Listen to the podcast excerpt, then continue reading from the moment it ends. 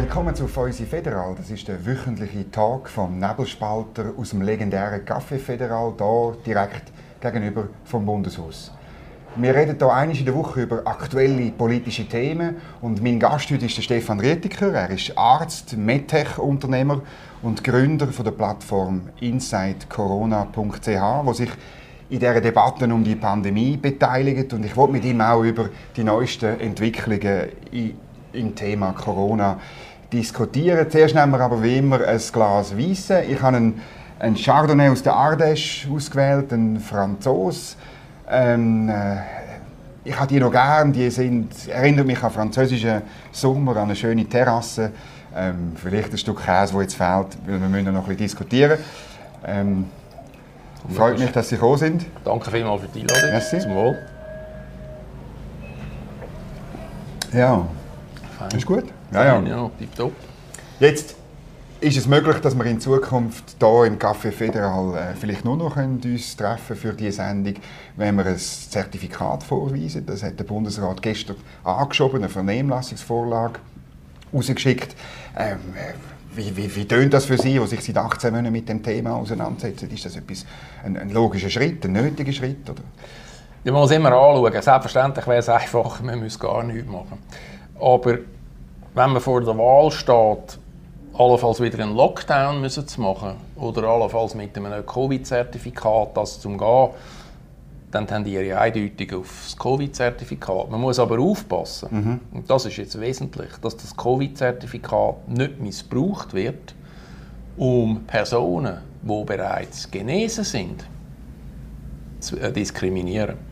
Und das passiert, oder? wenn Sie ein Covid-Zertifikat wenden und über nicht können wirklich zweifelsfrei nachweisen mehr, wenn Sie vielleicht die, die Belege nicht mehr haben, dass Sie Covid-Infektion durchgemacht haben, oder man eine arbiträre Grenze setzt und sagt, ja, die Covid-Infektion ist sechs Monate zurück, ergo bist Gilt du sie wieder, nicht mehr. gilt sie nicht mehr, fertig. Okay. Und, und, und das geht nicht, weil neue Studien klar zeigen, und nicht aus der Schweiz, leider haben wir in der Schweiz Mhm. viel zu wenig Studien, sondern in anderen, im Ausland, die zeigen unmissverständlich, dass solche Personen, die die Infektion durchgemacht haben, wesentlich besser geschützt sind als solche, die geimpft Mhm. sind. Das sehen wir jetzt ja auch, dass die Wirksamkeit der Impfungen massiv abnimmt.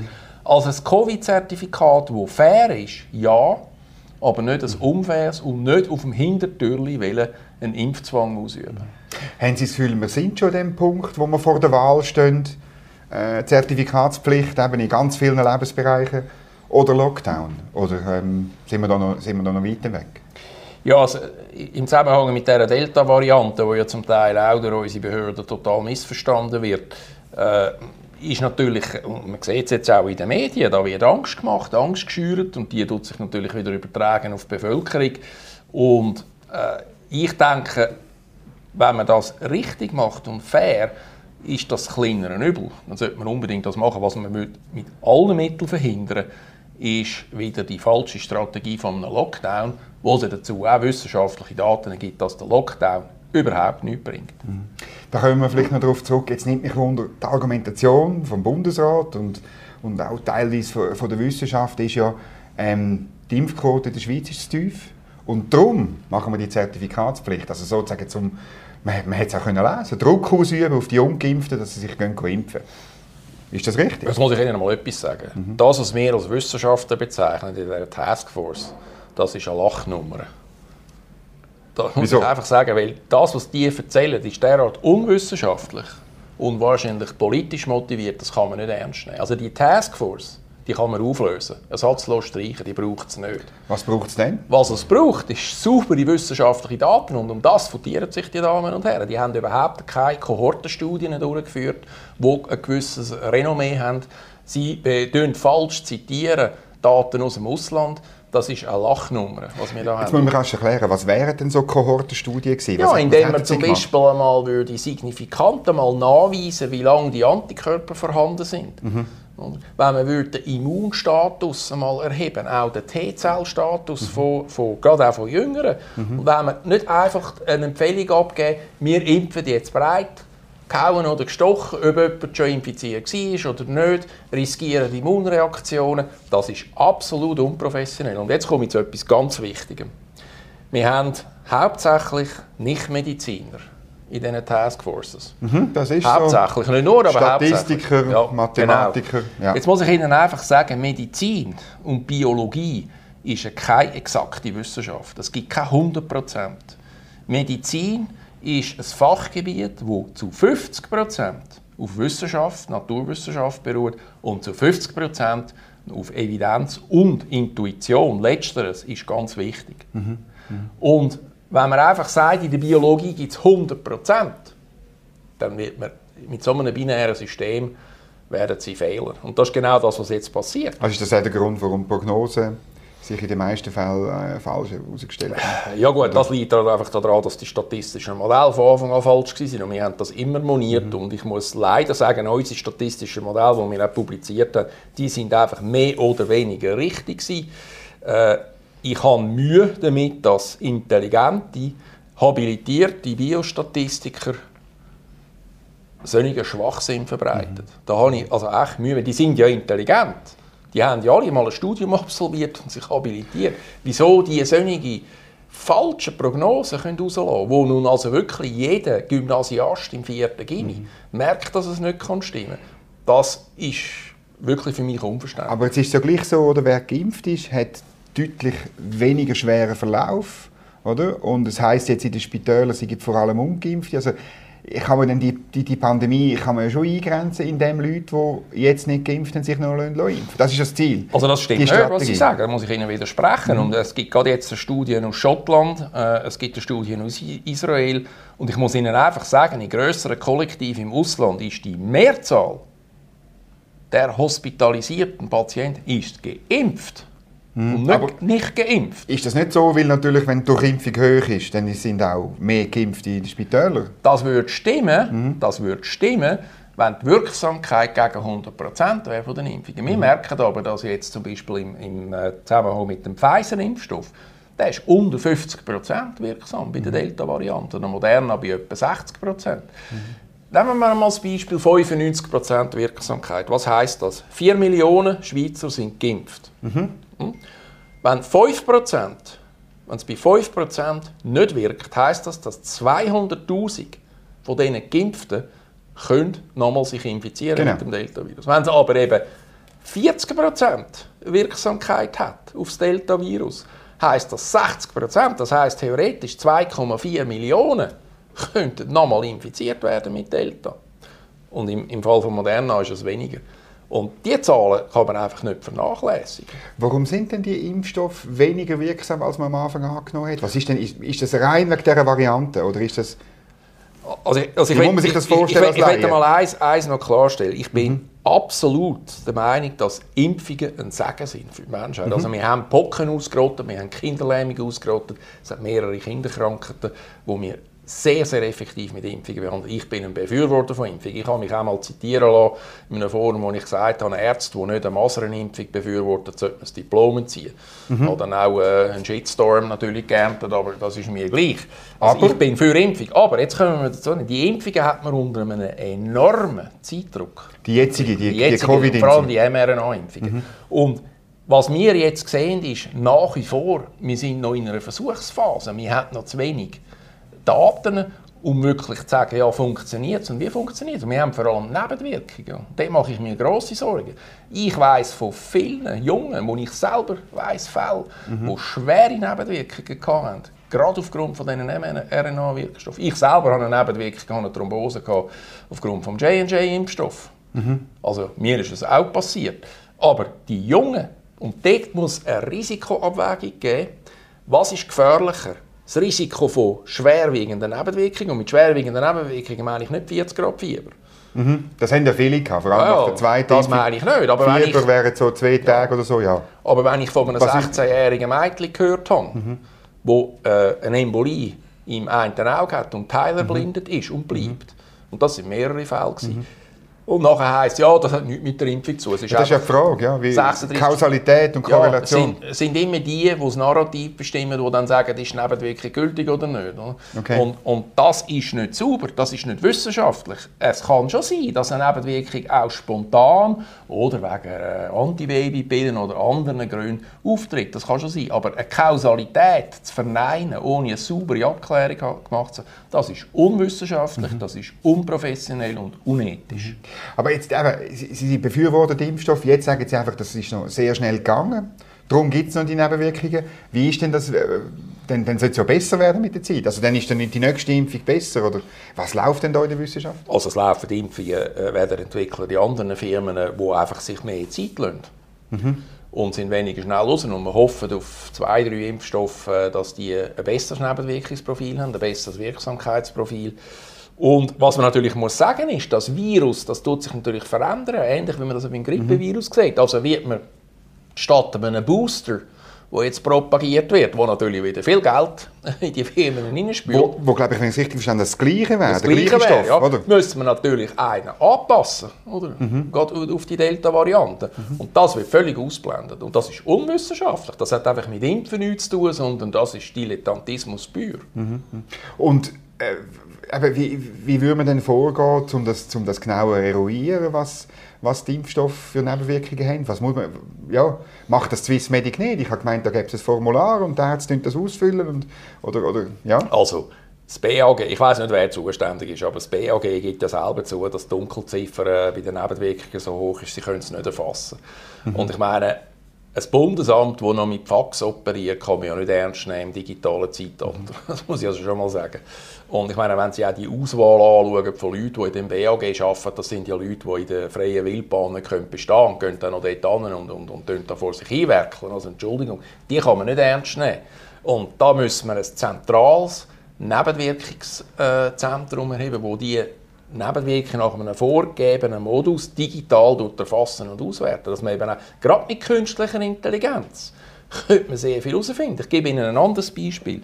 Es hat junge sportliche Männer, Ausdauersportler, gehabt, die sehr oft sehr schwer erkrankt sind. Da muss man sich doch fragen, wieso... Ah, Corona. Da, ja. ah, Corona. Mhm. Da müsste man sich doch fragen, eigentlich keine offensichtliche Risikogruppe. Mhm. Wieso sind die krank? Also, meine, da müsste doch die wissenschaftliche Neugierde müsste doch da oben aufschwingen bei gewissen Leuten. Aber die, machen nicht, aber die machen das nicht. International auch nicht, oder?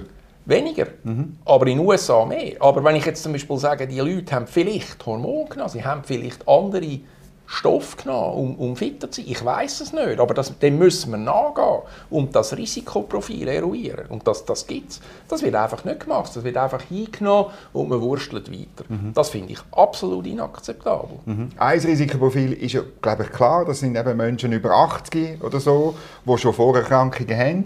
Ähm, ja, wahrscheinlich auch über 65. Über, ja, also, ja, ja. meine, wie gesagt, mhm. äh, ab 60 muss man sich fragen, oder? Und wenn sie dann noch eine Hypertonie haben, also hohen Blutdruck, mhm. Diabetes, wenn sie äh, ein BMI von 30 haben oder darüber, äh, gibt es noch ein paar andere Sachen. Dann muss man sich fragen, äh, oder dann ist man sicher Risikogruppen und dann ist das Risiko an Corona zu kranken sicher viel, viel höher, als wenn sie eine Nebenwirkung haben. Also eben dort machen sie auch die Abwägung. Das ist auch interessant, das hat Konstantin Beck, den ich hier mhm. im Gespräch hatte, vor, vor einem Monat auch, auch gesagt. Also ich meine, dort lohnt sich die Impfung nur schon, halt weil ähm, sagen wir, das Risiko ist so groß, in dem Fall ist auch die Risikodezimierung groß, der Nutzen ist groß und darum ist das Gleichgewicht mit den Nebenwirkungen oder der Nutzen im Vergleich zu den Nebenwirkungen gut. Oder? Das würden Sie auch sagen? Also Risikogruppen aller, allen Alters gehören mhm. in meinen Augen geimpft. Mhm. Bei den anderen würde ich sagen, also unter 30 impfen, das finde ich ethisch nicht in Ordnung. Ich muss mhm. sagen, das ist auch nicht nötig. Mhm. Äh, wenn aber jemand das freiwillig will, dann äh, kann er das machen. Aber da, wenn ich höre, dass da mit Bus von Schulen anfahren und äh, die Schüler da fast wollen, zwingen, an den Eltern vorbei noch zu impfen, also das ist fast ein Straftatbestand. Also wenn das jemals bei einem Kind von mir passiert wäre, hätte, wäre ich rechtlich vorgegangen gegen die Behörden. Das ist mhm. absolut das ist Die Idee ist ja, dass man, dass man dann so ähm, ähm, die Infektionskette stoppt. Ist das nicht ist das völlig falsch? Oder ist das ja, die Infektionskette können Sie auch stoppen, indem Sie eine Herdenimmunität anbringen. Und zwar eine mhm. natürlich immunisierende. Und, und das wäre viel gescheiter gewesen. Und das war der grosse Fehler von der Behörden, dass man nicht die Risikogruppen geschützt hat und alle anderen eine aktive Immunisierung erlebt hat. Mit dem hätte man wahrscheinlich auch können Varianten in dem Ausmaß verhindern. Aber das haben die nicht begriffen. Aber dann hat man ja nicht unbedingt, also dann hat man ja keinen Lockdown müssen machen. Dann hat man wirklich eigentlich ähm, ähm, die ärztliche Versorgung und jetzt die Impfung wirklich auf Leute, sagen wir ab 60, konzentrieren. Also wir haben von Anfang an gesagt, der Lockdown in dieser Form, wie man ihn gemacht hat, war falsch gewesen. Aber wenn man gesagt hätte, man hätte, und dort haben wir dann wieder von Solidarität geredet, wenn man die älteren Leute geschützt hätte und die anderen durchimmunisiert hätte und nachher mit der Impfung mhm. gekommen wäre, dann wäre das ein äh, wesentlich humanerer und auch solidarischerer Weg gewesen. Im Übrigen gibt es noch andere Therapiemodalitäten und die werden immer ausblendet.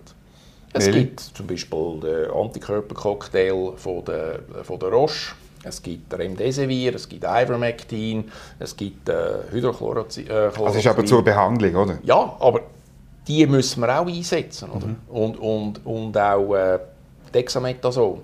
Und wir haben natürlich am Anfang aus einer Angst heraus, und das verstehe ich auch, die Ärzte haben ja keine Erfahrung gehabt, äh, mit dieser Krankheit, haben sie viel schnell aggressiv beatmet und auch intubiert. Das hat natürlich zu gewissen Problemen geführt und wahrscheinlich wäre es einfacher gewesen, man hätte gewisse Medikamente Das macht man glaube ich auch heute weniger, oder? Ja, ein bisschen weniger. Aber ich meine, man könnte auch statt impfen, könnte man auch prophylaktisch eben auch zum Beispiel so einen Cocktail geben. Mhm. Und ähm, das ist zwar relativ teuer, aber ich meine, die Kosten spielen im Moment eh keine Rolle. Mhm. Und das wird grundsätzlich natürlich von der Impflobby und auch von unserer Taskforce wird das verneint. Und das ist ein, anderer äh, Punkt, den ich muss machen muss. Die Taskforce hat Scheuklappen an. Die haben ein Narrativ und das wird durchgezogen, alles andere wird verworfen.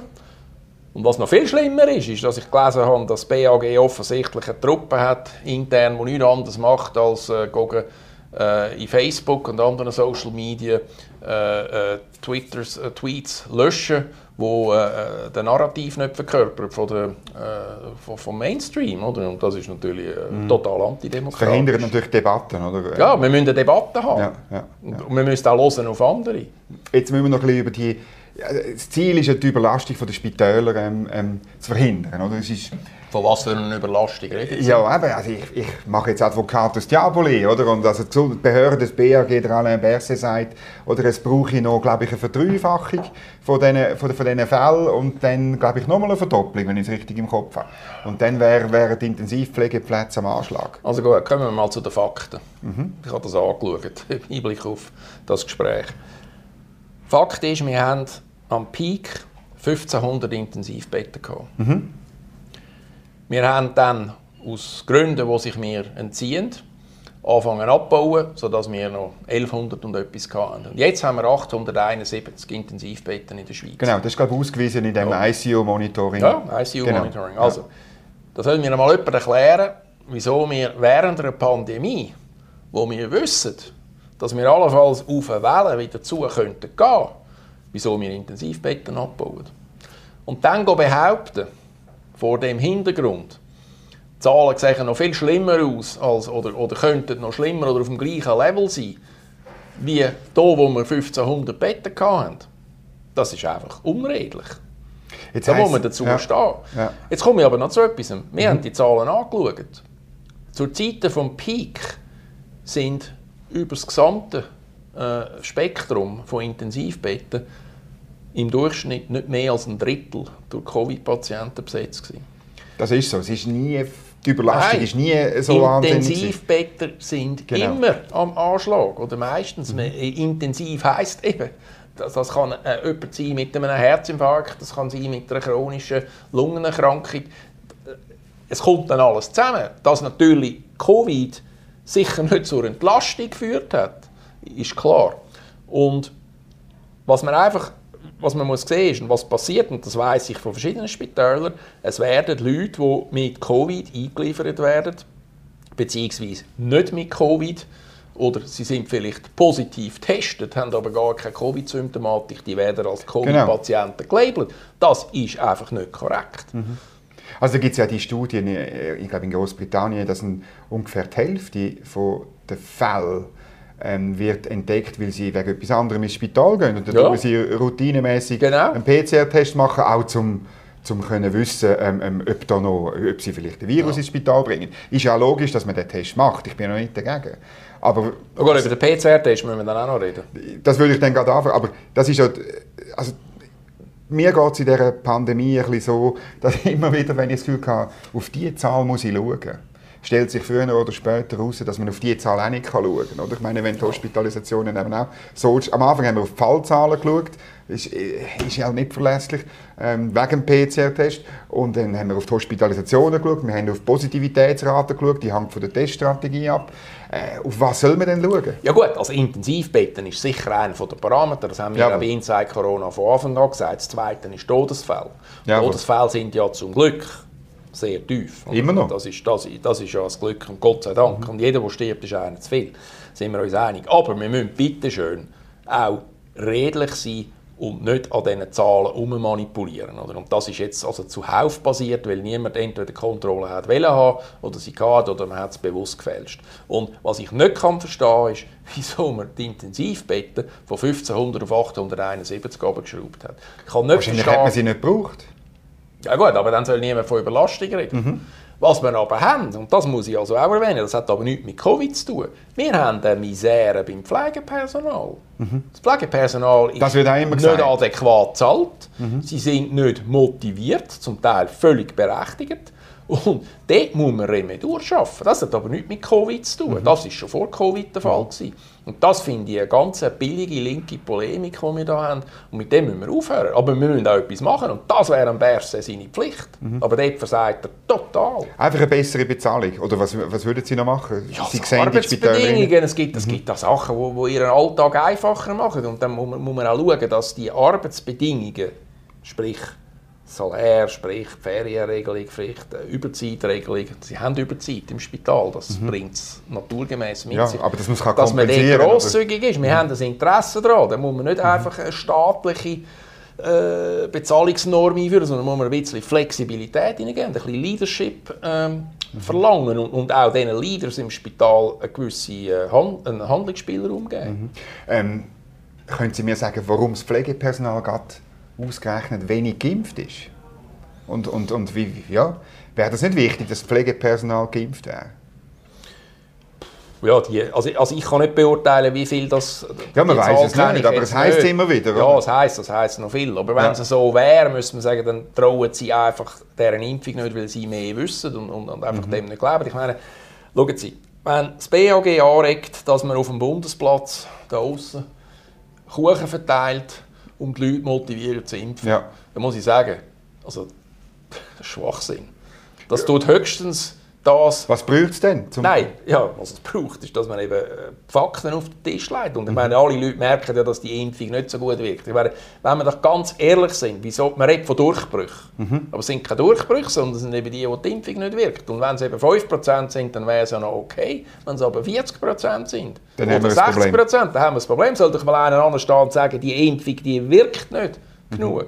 Man muss eine neue Impfung haben oder man muss sie anders anpassen. Aber das sagt niemand, sondern man sucht Ausreden, ja Durchbrüche und das, Pandemie der Ungeimpften. Das ist Schwachsinn. Das stimmt einfach nicht. Mhm. Das war der Roger Köppel, der Pandemie der Ungeimpften gesagt hat. Also, ich schätze Roger Köppel sehr. Ich weiß nicht, welcher Teufel ihn geritten hat, das Statement zu machen. Äh, ich hoffe, dass er irgendwann einmal Zahlen anschaut und dann wieder auf den Pfad der Tugend zurückkommt. Und jetzt, jetzt gehen wir Richtung Winter. Wir alle wissen, dass so Viren eigentlich den Sommer nicht so gerne haben und im Winter unter Umständen äh, eine Gefahr oder, oder so, eine, so eine Pandemie wieder an Fahrt aufnimmt. Wie beurteilen Sie äh, das, was uns bevorsteht? Ja, wenn wir, wenn wir äh, neue Impfstoffe bekommen, äh, die besseres Sicherheitsprofil haben, dann, können dann könnten wir wirklich dazu übergehen, durchzuimpfen bin ich der Meinung, dass das würde sicher helfen Was natürlich nicht hilft, ist die ganze PCR-Testerei. Und da muss ich jetzt auch noch mhm. etwas dazu sagen. Ja. Nicht der PCR-Test ist absolut ungeeignet, weil er in den verschiedenen Labors unterschiedlich durchgeführt wird. Oder? Sie haben unterschiedliche äh, Anzahl, Anzahl Zyklen. Zyklen. Genau, haben wir mal das heisst, geschrieben darüber im Nebelspalt. Ja, habe ich auch darüber geschrieben. Ja. Oder? Also, und interessanterweise wissen dass äh, Industrievertreter zum Teil nicht im BAG haben sie mich gross angeschaut, als ich einmal telefoniert habe und gesagt habe, wie viele Zyklen nicht als Norm geben, damit, alle, damit die Resultate vergleichbar sind. Der Nachteil des PCR-Test ist, dass er zwischen Inokulation und Infektion nicht unterscheiden kann. Das muss man auf Deutsch sagen. Also Inokulation heisst, ein Virus besiedelt einen. Mhm. Also Viren sind ubiquitär, überall ja. sind Viren, aber es heisst nicht, dass der Körper wegen dem krank ist. Mhm. Ja? Und äh, eine Infektion heisst, oder, der, der, der, Körper muss sich mit dem auseinandersetzen. Mhm. Oder? Und jetzt gibt es noch das von diesen symptomlosen Kranken. Also, mhm. also diesen Schwachsinn habe ich also vor Covid noch nie gehört. Aber das, das heisst, das gäbe es? Das gibt's? Das gibt es einfach nicht. Das ist einfach ja. medizinisch, das ist medizinisch ein Schwachsinn. Mhm. Entschuldigung, ich weiß nicht, wer das herausgefunden hat. Das gibt es einfach nicht. Aber damit wollte man ja sagen, es gibt Leute, die das Virus in sich haben und es einfach weitergeben können, aber vielleicht keine Symptome haben. Oder so, das wollte man ja ausdrücken. Da gibt's das, also, auch. das Virus ist ubiquitär und, und in dem Sinne kann, man ja. Aber ich meine, das mit dieser Virusschleudern, das mhm. ist einfach medizinisch, das ist nicht erwiesen. Oder? Mhm. Und, und, das ist in meinen Augen ein Schwachsinn. Und da hat es noch andere, die das auch sagen. Mhm. Und mit dem müssen wir mal aufhören. Mhm. Man ist, wenn man krank ist, kann man relativ asymptomatisch sein oder wenig Symptome haben, oder mhm. man kann eben sehr starke Symptome haben. Aber die Mehr da von diesen symptomlosen Kranken, was das tut ja den Krankheitsbegriff strapazieren. Was ist krank?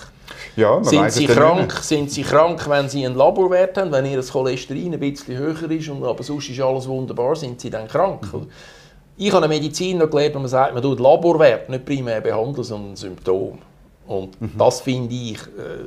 Das, das hat man jetzt ein bisschen über, über den Haufen geworfen. Jetzt tut man Fallzahlen bekämpfen. Ja, das hat vor allem die Taskforce, mhm. die eben eigentlich keine ist, die hat das mhm. über den Haufen geworfen. Und da müssen wir auch mal aufhören damit. Was soll man denn Ihrer Meinung nach jetzt dringend machen, wenn wir, wenn wir Richtung Winter gehen? Was braucht es dringend an, an, Vorbereitung und an eine, Massnahmen vielleicht? Also in meinen Augen braucht man schon lange einen valablen Antikörpertest und einen T-Zell-Immunitätstest, dass man mal kann von einer breiten Bevölkerung der feststellen, das mal feststellen.